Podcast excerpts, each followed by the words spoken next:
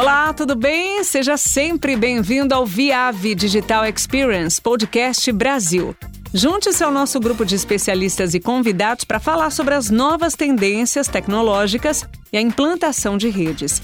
Toda segunda-feira tem um episódio novo para você. Neste programa falaremos sobre os desafios e casos de uso de redes 100 GB, porque cada vez mais vemos que as tecnologias que estão em plena mudança nos data centers são as das redes, que estão substituindo os padrões anteriores pelos novos 100 GB e 400 GB, com a missão de cobrir as necessidades de comunicação e acesso a dados em velocidades mais altas. Por isso, a DCI Data Center Interconnection é uma parte essencial desses novos modelos de negócios e a adoção da nuvem para a entrega de conteúdo e serviços digitais. O podcast de hoje tem o objetivo de mostrar técnicas de medição para as novas tecnologias. Para falar do assunto, eu convido o Fábio Marchiori. Obrigada, viu, Fábio, por participar de mais um episódio. Seja bem-vindo. Explica para a gente quais são os desafios e casos de uso de redes 100 GB. Por que testar o 100 GB? Muita gente fala assim, ah, não, ping resolve, eu vou fazer um teste de ping, já está resolvido, já estou conectado à minha rede 100 GB. Mas a gente vai ver que o ping ele não é efetivo. Né? Mas por que, que testa o 100 GB? Né? O, o 100 GB hoje, a gente vai ver que a evolução, né, o crescimento em 100 GB, ele está assim muito crescente, né? Hoje, se você vê assim, é, nós vemos assim que o 100 GB, você vê que ele está na mesma curva do 10 GB há alguns anos atrás, há praticamente 10 anos atrás. Né? Então ele está nessa crescente, né? E a gente vê exatamente pelo desenvolvimento agora do 5G, né? As OTTs, ou seja, essas interconexões entre data centers, a parte de, de Netflix, de Amazon Prime, ainda mais nesse período de, de pandemia, né, a gente vê esse crescimento.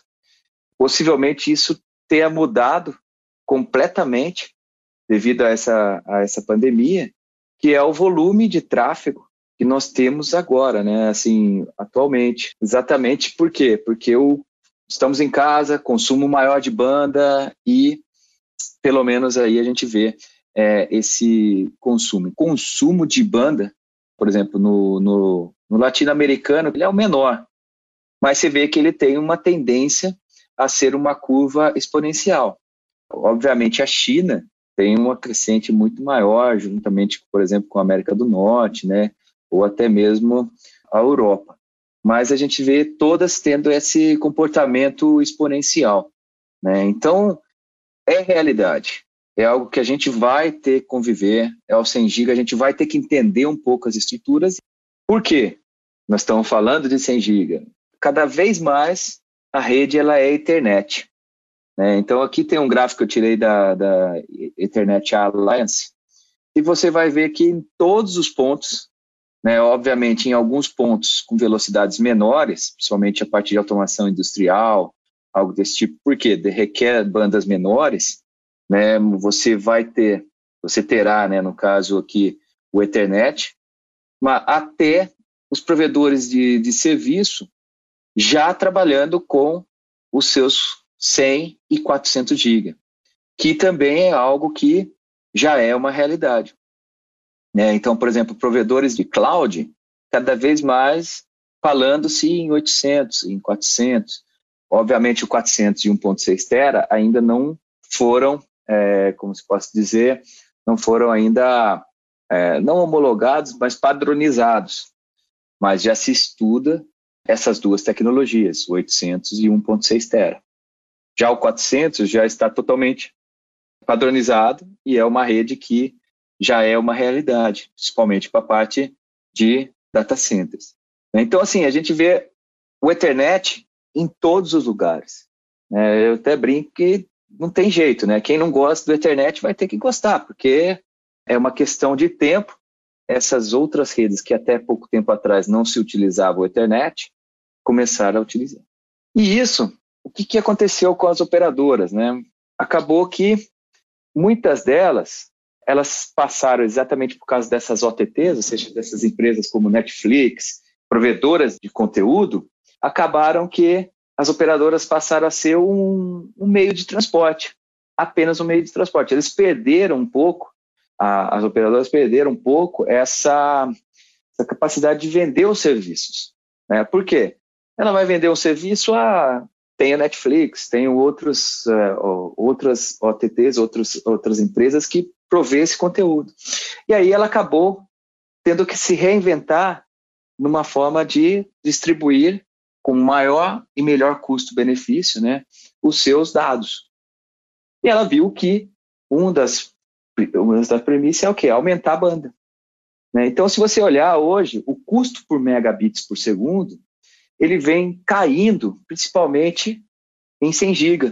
Né? Ou seja, se você olhar na, na porta 100 GB, que é o azulzinho, caiu também exponencialmente, caiu drasticamente. Então, o custo hoje de uma porta de um megabit por segundo numa porta 100 GB, ela é muito próxima às portas de 10, né, assim, comparativamente.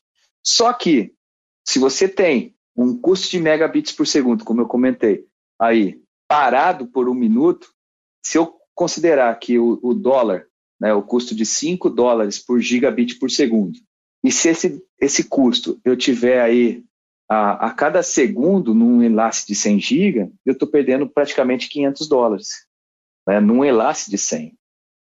E o custo final num minuto parado é quase 30 mil dólares. Nós estamos falando aí agora vezes 5 de, de praticamente 150 mil dólares, 150 mil reais.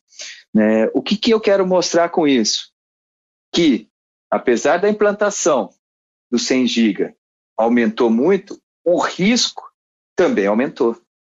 Porque o que, que vai acontecer? Se você perder um enlace de um 100 GB, você vai perder muito dinheiro.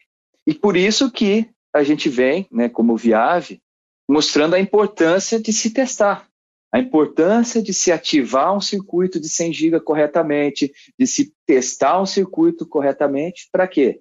Para que você consiga minimizar né, uma eventual falha. Né? Por exemplo, a gente, eu estou num projeto de um cliente que a gente está exatamente testando 200 GB. E, assim, ah, fez a instalação, tudo bonitinho, e foi colocado um switch de 100 lá, de 200 GB, né, de 100 mais 100. E o switch ele está tendo problemas de erro, taxa de erro, não está comutando corretamente, e até pouco tempo atrás estava funcionando direitinho. E com o equipamento de teste, nós detectamos que havia falhas. Então imagine se você não testasse e colocasse na planta, na, na rede atual, o que, ia acontecer? Consequentemente, você teria falhas e esse número aí que eu passei de 30 mil dólares aí por minuto, vamos se dizer, seria muito maior. O impacto seria muito grande. Né? Então, é assim, a gente até brinca, né, que às vezes o custo, às vezes ele é relativo, porque depende do, do, do, do quantidade de tempo parado, você já se pagou três, quatro equipamentos de medição. Né? Então, esse é um grande ponto que eu quero mostrar. E, consequentemente, o Ethernet, a gente, como eu falei, não tem volta, né? Ele é um protocolo que, que iniciou em 1976, né? Começou com as velocidades menores e hoje a gente já está falando de 200, de 400 GB, né? De 40 e 100, que são padrões hoje e subtaxas também que a gente não vai explorar hoje, mas são subtaxas que vão começar a aparecer principalmente em redes móveis, em data centers para exatamente, às vezes, substituir, muitas vezes, o 10 GB. Então, esses são alguns pontos. Então, falando um pouco mais do 100 GB, a gente vê um pouco diferente né, o que o lado linha e lado cliente. Né? Então, a gente tem que estar atento o que, que a gente está falando. Né? Então, quando a gente fala lá do cliente, é o lado, o pessoal fala que é o lado preto e branco, né? que é o lado que eu vou conectar um roteador, eu vou conectar um switch, ao DWDM. E quando eu falo lado linha, aí é o meu lado colorido, é onde eu vou aplicar os meus lambdas para realizar tra o transporte DWDM.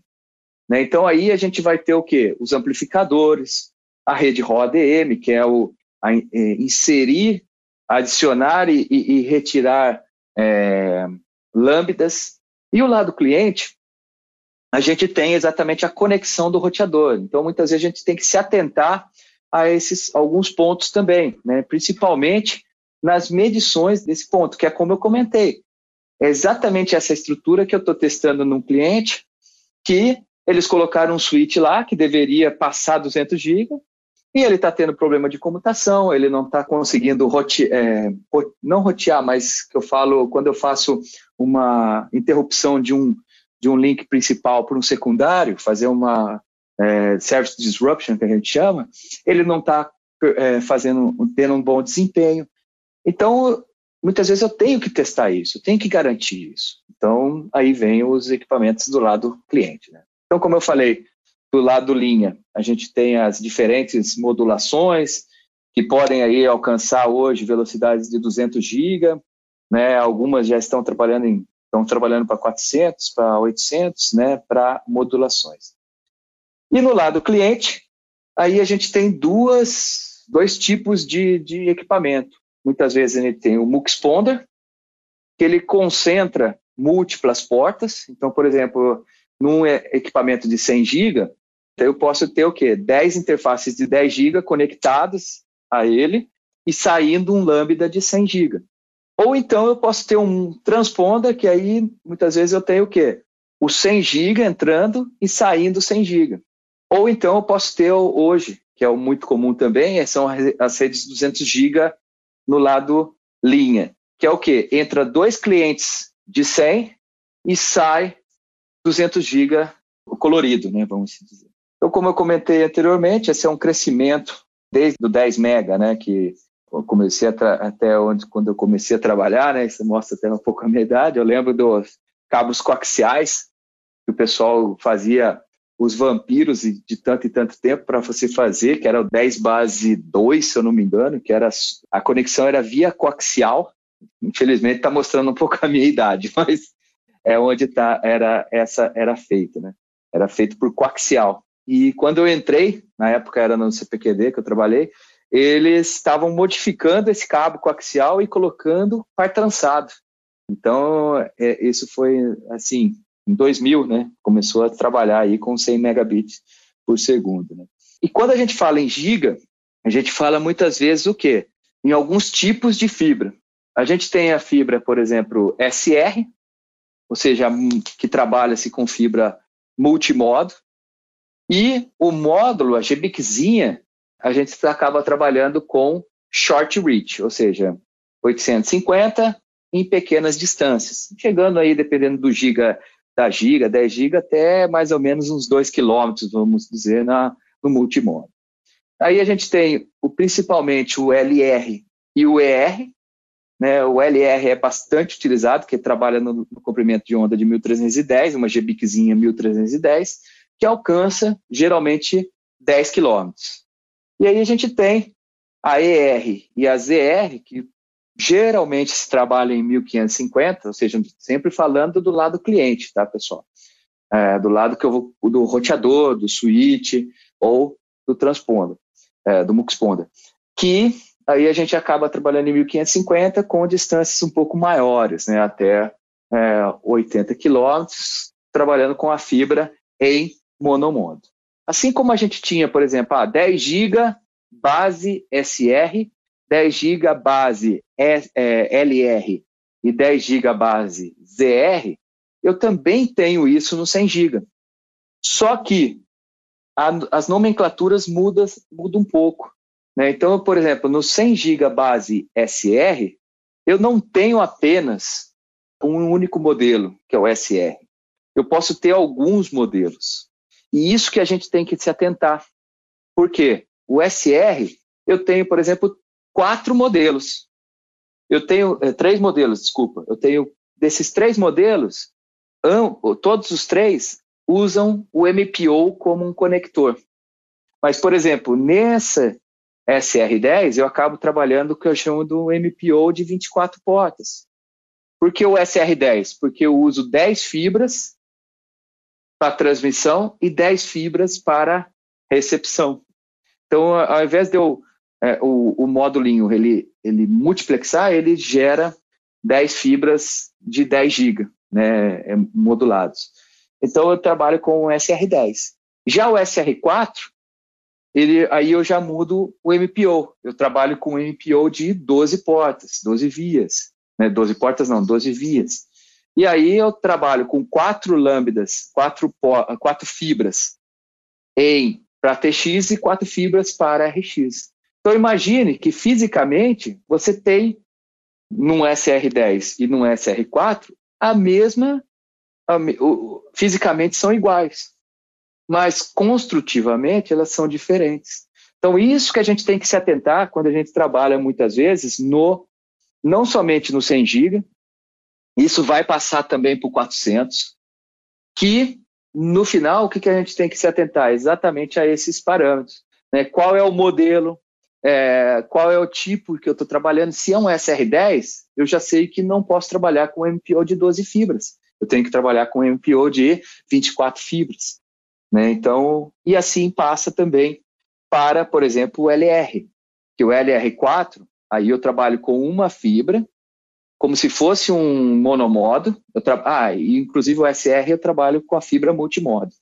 Já o LR eu trabalho numa fibra monomodo e dessa fibra monomodo, é, eu consigo é, multiplexar isso em quatro lambdas de 25 para entregar ao meu DWM, por exemplo.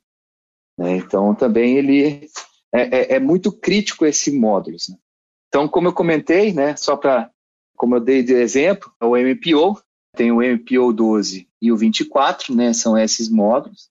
Eles trabalham com várias fibras assim enfileiradas, então eu tenho que, se você ver fisicamente, ambos têm a mesmo form factor, ou seja, eles têm o, a mesma estrutura em termos de tamanho. A única a diferença você vai ver fisicamente que ele vai ter trabalhar com 12 fibras em paralelo. E o LR, que eu comentei anteriormente, é uma fibra única, né? Que a gente acaba trabalhando. Então a gente tem muitas aplicações no 100 GB e que temos que tomar cuidado, até mesmo numa especificação né, numa verificação técnica. Então, falando um pouco da, das histórias do, do ótico, né, a parte do, do, do 10 GB, né, que nós vimos aí essa evolução, né, que começou com o Chainpack, um dos pontos que eu até eu comecei a trabalhar com essa Chainpack. Tem muitas é, roteadores e switches e coisas que hoje em dia trabalha com a XFP, mas houve exatamente esse crescimento, né, para a SFP Plus, ou seja, essa evolução para a SFP Plus, que hoje em dia, né, por exemplo, nós temos SFP Plus que pode suportar 1 GB e 10 GB na mesma interface. Então você não precisa, por exemplo, substituir a, a, o módulo ótico para poder fazer trabalhar com 1 GB e com 10 GB. E, como evolução, vem vindo a SFP 28, já veio a SFP 28 para subtaxas como 25 e até mesmo a 50 GB já se trabalha com esses. E por 100 GB? O 100 GB acabou acontecendo a mesma coisa. Né? Se nós vemos aí o 100 GB, nós vamos ver que o, o, ele começou com a CFP, que era o tamanho de um celular. Assim, hoje em dia, esses celulares aí grandes, um, vamos chutar aí um S10 Plus, um Apple grande, né, um celular grande, é o tamanho desse, dessa a peça. Ela é, evoluiu para CFP2, que hoje trabalha com tamanho praticamente metade dela, e hoje, hoje já tem evoluído ao QSFP 28 e a CFP 4, que praticamente é um tamanho de uma XFP de 10 GB. E nós vemos que é, hoje esses dois modelos cada vez mais já estão evoluídos, né? Ou seja, é, hoje cada vez é, já se reduziu bastante o preço também dessas peças, né? Para vocês terem uma ideia, essa peça aqui da CFP custava, é, chutando aí, vai 15 mil dólares. Hoje já está um, um, menos de um terço do valor, né? Está na faixa de 3, possivelmente 3 mil dólares, algo desse tipo. Então, sim, reduziu-se bastante o preço em menos de, de, alguns anos. Por isso que também viabilizou o 100 GB. E hoje, o mais utilizado é a QSFP 28. As do, ambas foram lançadas juntas, CFP4 e a CFP28, mas aqui, por questões de preço, acabou evoluindo e sendo utilizada com mais frequência a CFP28. Isso vem ocorrendo também no 400 GB. Eu não vou explorar nesse primeiro momento, mas o 400 GB também vem sofrendo essa mesma evolução né, em termos de form factor. Essa é a grande, realmente é a grande discussão quando nós falamos de 100 GB, de 400, porque a gente vai ver que em termos de teste, isso não muda, isso não acaba não se alterando. Né? Então, o que muda muito é o form factor, ou seja, a, a parte ótica. Quanto menor isso, né, mais densidades de porta eu consigo também fazer dentro desse form factor. Né? Aqui é só para vocês terem uma ideia dos tamanhos, né, a relação de tamanho de cada form factor, de cada tamanho aí de instrumento. Então, assim, em resumo, né, a parte das interfaces, né, o que, que a gente encontra muito no mercado? A gente encontra muito essa, principalmente no 100 GB, esses modelos.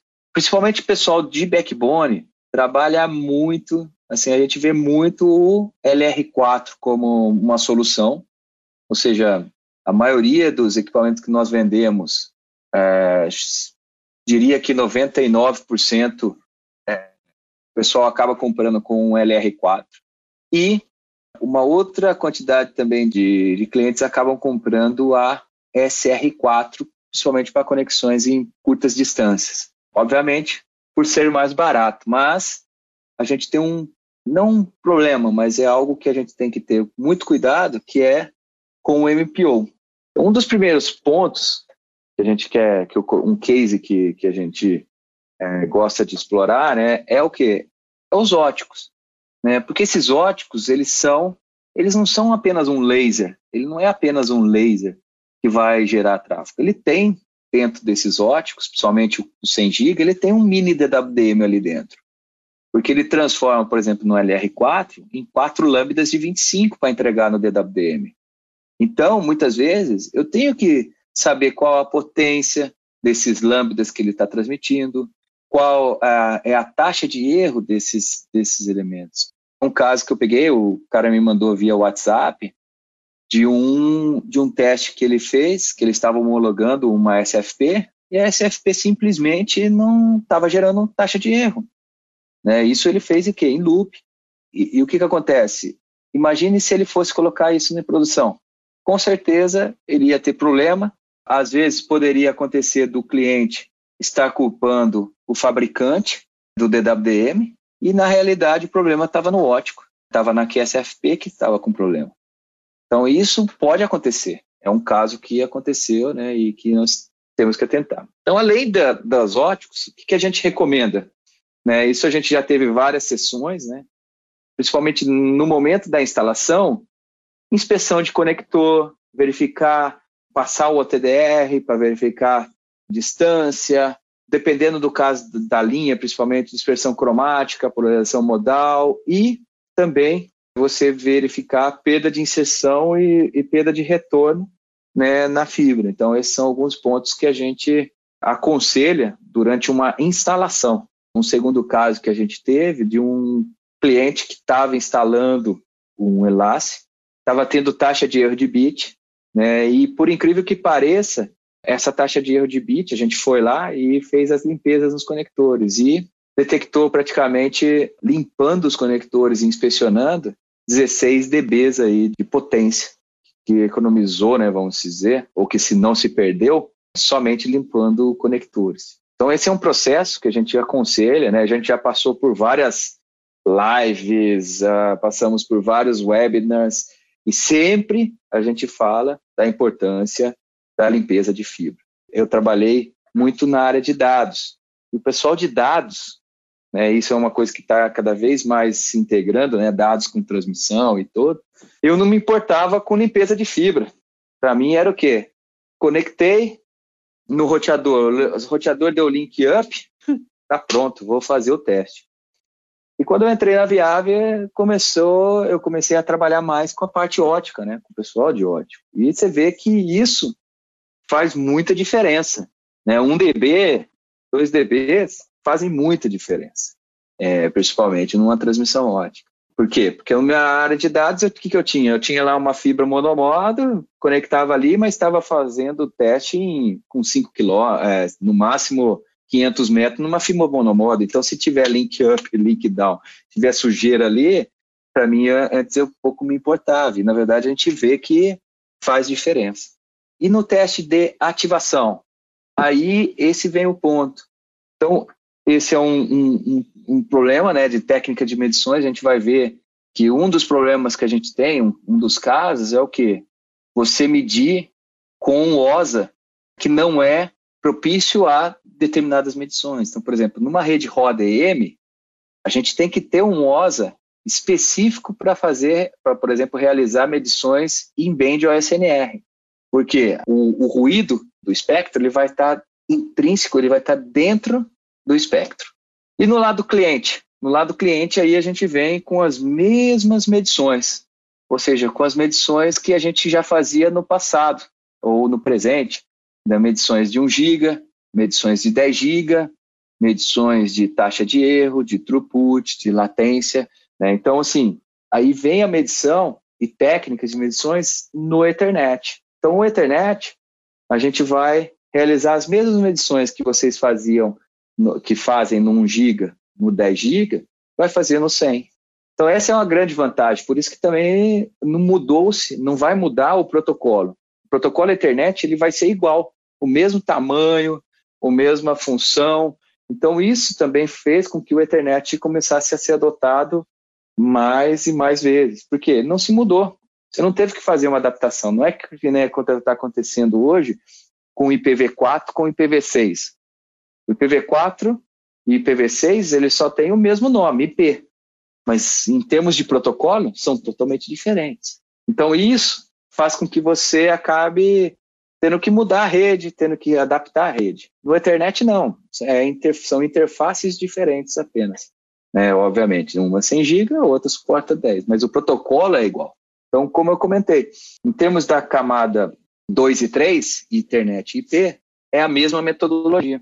O que muda é o que eu comentei com vocês, é o tipo de módulo, que é SFP, o tipo de conector que eu tenho, se é MPO ou se é um, uma fibra LC, são esses pontos que eu tenho que me atentar.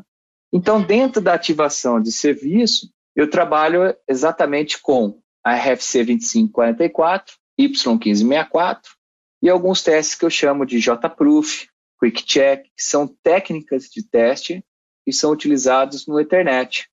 Né? Então, desde o 1 GB, desde o 10 MB, o pessoal trabalha assim, muito com a RFC 2544 e Y1564, que são assim, scripts de teste para você homologar um enlace, para você testar esse enlace. Né? Então, a gente tem essas duas técnicas que praticamente é o quê? A gente mede throughput, latência e perda de pacote. Né? Esses são os principais pontos hoje em dia para poder se testar a parte de no Ethernet. Um caso que volta e meia, né, tanto que eu já dei um exemplo básico, um exemplo que está ocorrendo nos testes que estou fazendo com, com um dos clientes. Né, isso acontece demais, que é o que? Você gerar um tráfego, ou os elementos que, estou, que eu estou testando, ele acaba não suportando a banda de 100 GB, acaba perdendo o pacote, ou, por exemplo, é, nesse mesmo teste que nós fizemos, nós detectamos que, por exemplo, ele, o equipamento não suportava jumbo frames, que era um pacote fora é, maior que o especificado né, no Ethernet. Isso, por exemplo, a gente detectou no equipamento, a gente acabou detectando um, um problema de comutação. Então, esses pontos, muitas vezes, né, de QoS, a gente teve, eu tive casos, por exemplo, de clientes que por exemplo, especifica o QoS e o, e o roteador não, não, não executa, ou o switch não executa corretamente o, a, o QoS, né, que é a qualidade de serviço, dar prioridade a um determinado serviço ante ao outro. Então, assim, são N testes que vocês podem fazer, né, até mesmo de sincronismo, que cada vez mais no 5G vai aparecer, que faz com que você homologue ou certifique uma rede. Então, a gente vê que, assim, todos esses testes, são muito mais que um, um ping. Né? Então, a, a, gente tem muitas, né, às vezes escuto de clientes, ah, eu fiz um ping aqui e está tudo ok. Não, não está ok. Você tem que testar, você tem que homologar, né? você tem que fazer um pré-teste na sua rede. E é o único jeito de você detectar um problema antes de colocar em produção. E, de novo, você colocou em produção, torna-se mais difícil o reparo, a manutenção. E se você colocou no, com um elemento que está ruim, ele vai te gerar aquele custo inicial que eu falei, de 30 mil dólares aí por minuto. Pode ser um pouco menos? Pode ser. Né? Você exagerou, Fábio. Exagerei, mas você vai estar perdendo dinheiro. Então é um ponto que a gente tem que colocar né, e tem que se atentar. Outro ponto também que a gente acaba usando o, o testador muitas vezes é para canais adjacentes, como eu comentei. Então, os canais hoje de 100 GB, um vai se é, vai realizar um overlap do outro, então tem que ver se, por exemplo, qual vai ser o impacto, qual vai ser a taxa de erro de bit em cima desses elementos. E um teste que a gente faz também, que a gente aconselha, né, não somente no, no 100 GB, mas principalmente no acesso, né, no 10, no 1 GB, é o teste de protocolos de controle, nos quais a gente manda esses protocolos e verifica, por exemplo, se algum desses protocolos não passa. Né? Um, um, colega nosso, ele mostra exatamente que, por exemplo, esse switch não suportava determinados protocolos.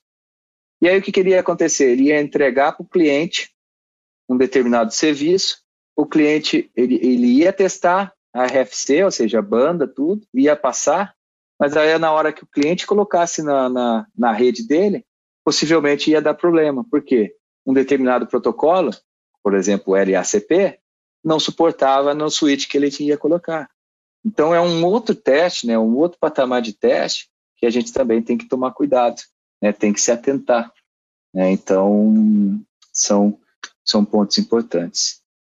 O que, a gente tem também né, de evolução no 100 GB? Né? Então, até, então é, até agora eu falei muito do LR4, né, que é o, o, grande e mais importante. O que, que a gente vem encontrando aí de evolução do mercado?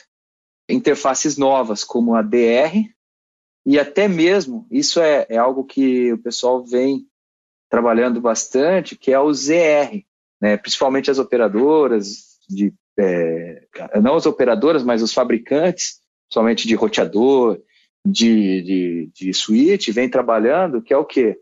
Com a interface ZR. O que é a interface ZR? Em linhas gerais, ela é você ter um DWDM dentro da interface. Né? Ou seja, você ter, ao invés de você ter todo um DWDM, você ter essa interface com, em, transmitindo em um único lambda. Então ele transmitiria num lado colorido e, consequentemente, você teria aí a, a conexão entre dois roteadores utilizando a interface ZR. Né? Então é algo que o pessoal vem trabalhando bastante, vem divulgando muito desses elementos, né? Então são coisas do futuro aí que a gente está falando, né? E aí nós finalizarmos essa primeira parte, né, nós é, falaremos um pouco do portfólio. Né, então, a gente tem, dentro da nossa linha, a gente tem dentro o mais baixo custo, que é o que a gente chama de Smart Class 4800, que substitui até mesmo o Smart Class, o de mão, que ele tem a mesma cara dos, do MTS 5800, consegue acessar remotamente, você consegue acessar o equipamento como se fosse um, ter um TeamViewer, né? Então todos têm aí que é o Smart Access Anywhere. E nesse caso você tem a interface de até 1 GB. Que eu falo, você tem o E1 e 1 GB, não mais que isso. Já o 5800, que é as, as plataformas que eu estou comentando aí que estão no meio, que é o 5811, 5822 e 5882, são módulos, né, são equipamentos que já vêm por por default, por hardware, até 10 GB. Então você pode colocar, por exemplo, eu posso começar ele com 1 GB, posso colocar SDH, posso colocar PDH, posso colocar Fiber Channel, eu tenho N tecnologias que eu posso inserir nesse, nesse equipamento e trabalhar. Então, posso começar com 1 GB e posso expandir, por exemplo, ao futuro a 10 GB. Então, é algo que já também, de certa forma, você consegue manter um investimento para o futuro. Né? Então, esse equipamento, todos esses três modelos suportam o 10G. E aí a gente tem o 5800, 100 GB, que nesse caso, né, a, a gente tem o suporte para ele vai desde o PDH até o 100 GB. Então ele suporta toda a cadeia. Né? Ele suporta 1 GB, 10, 40, 100, suporta 25, suporta 50 GB, né? suporta é, duas portas, obviamente, e além disso PDH, SDH, é, Fiber Channel, ou seja, de novo, uma gama de, de tecnologias, além de você poder inserir alguns módulos como o TDR, é, OSA e uma parte de módulo de, de, de temporização, principalmente para medição de sincronismo. Essa mesma versão que nós temos no 100 GB, a gente também tem no, no MAP 2 e 100, que aí é um, uma estrutura hackeável. Né? Então, eu posso inserir ela, deixar ela hackeada, sem que você tenha que se deslocar com o equipamento. É, essas daqui são equipamentos portáteis que a gente tem, né, bem simples de, de, de colocar. Então, o MTS, o 100 GB, que a gente trabalha bastante, como eu comentei, ele suporta todas as interfaces, o LR4, o SR4, até a ZR também vai, vai suportar. Consegue fazer transmissão de, de, de em velocidades começando em 2 MB, chegando a, até OTN, por exemplo, até o, do, até o 4, né, chegando a 112 GB. Então, ou seja, grande parte de protocolo, a gente tem isso para equipamentos para é, usa esse equipamento muitas vezes em laboratório, usa em campo, né? É um equipamento bastante versátil. E recentemente nós lançamos o que a gente chama de MTS 400 GB. É um equipamento que já é, ele é um pouco maior que o MTS 100 GB, mas ele suporta não só as velocidades legadas, né, de um, do PDH até o 100 GB, mas também ele suporta módulos de 400 GB. Então, hoje a gente tem um equipamento que já consegue testar em campo até 400 GB. Então, esses são alguns dos portfólios. Acho que é, é, é bastante importante esse, esse ponto, né? Vocês podem entrar no nosso canal no YouTube, né? Buscar por Diab Solutions Latinoamérica. Lá você vai ver bastante é, como eu falei, todas as nossas lives gravadas, desde a inspeção de fibra, medições no GPON, medição de OTDR, técnicas de, de limpeza e inspeção de fibra. Isso é legal porque é uma, é uma live que a gente faz, geralmente dura-se duas horas, a maioria você vai ver que são lives de duas horas, mas a gente tira as dúvidas dos nossos clientes ou de, de pessoas que estão curiosas. Né? Então, assim, todas as dúvidas, vocês podem, obviamente, o que a gente souber, a gente vai passar, o que não souber, a gente vai pesquisar, mas a, a, a maioria do, do, a gente vai tirar as dúvidas online. Né? Então, conselho, não somente nesse canal da, da Viave Solutions Latinoamérica, a gente também tem os vídeos de treinamento dos equipamentos. Então, por exemplo, no 5800 a gente tem alguns vídeos de treinamento. Então, se vocês, ah, eu quero saber como gera um tráfego, como faz uma RFC 2544 no 100 GB. A gente tem um vídeo explicando né, no, no, no nosso YouTube. Então, podem se, se inscrever. E até mesmo, ah, não tem um vídeo, eu gostaria de saber um vídeo é, específico. A gente cria esse vídeo para vocês, coloca no canal, então, vai colocando mais e mais conteúdos aí dentro do, do canal para, ou seja, ter bastante conteúdo para vocês. Bem, basicamente isso que eu gostaria de, de passar no dia de hoje. Obrigado, então, a todos. Até uma próxima. Eu quero agradecer mais uma vez a participação do Fábio Marchiori. Muito obrigada, viu, Fábio, pelas informações apresentadas. O programa está terminando, mas na próxima segunda-feira a gente volta para falar sobre os desafios de testes em fibras óticas MPO. Quem vai conversar com a gente é o Ricardo Raineri. Até o próximo programa, então.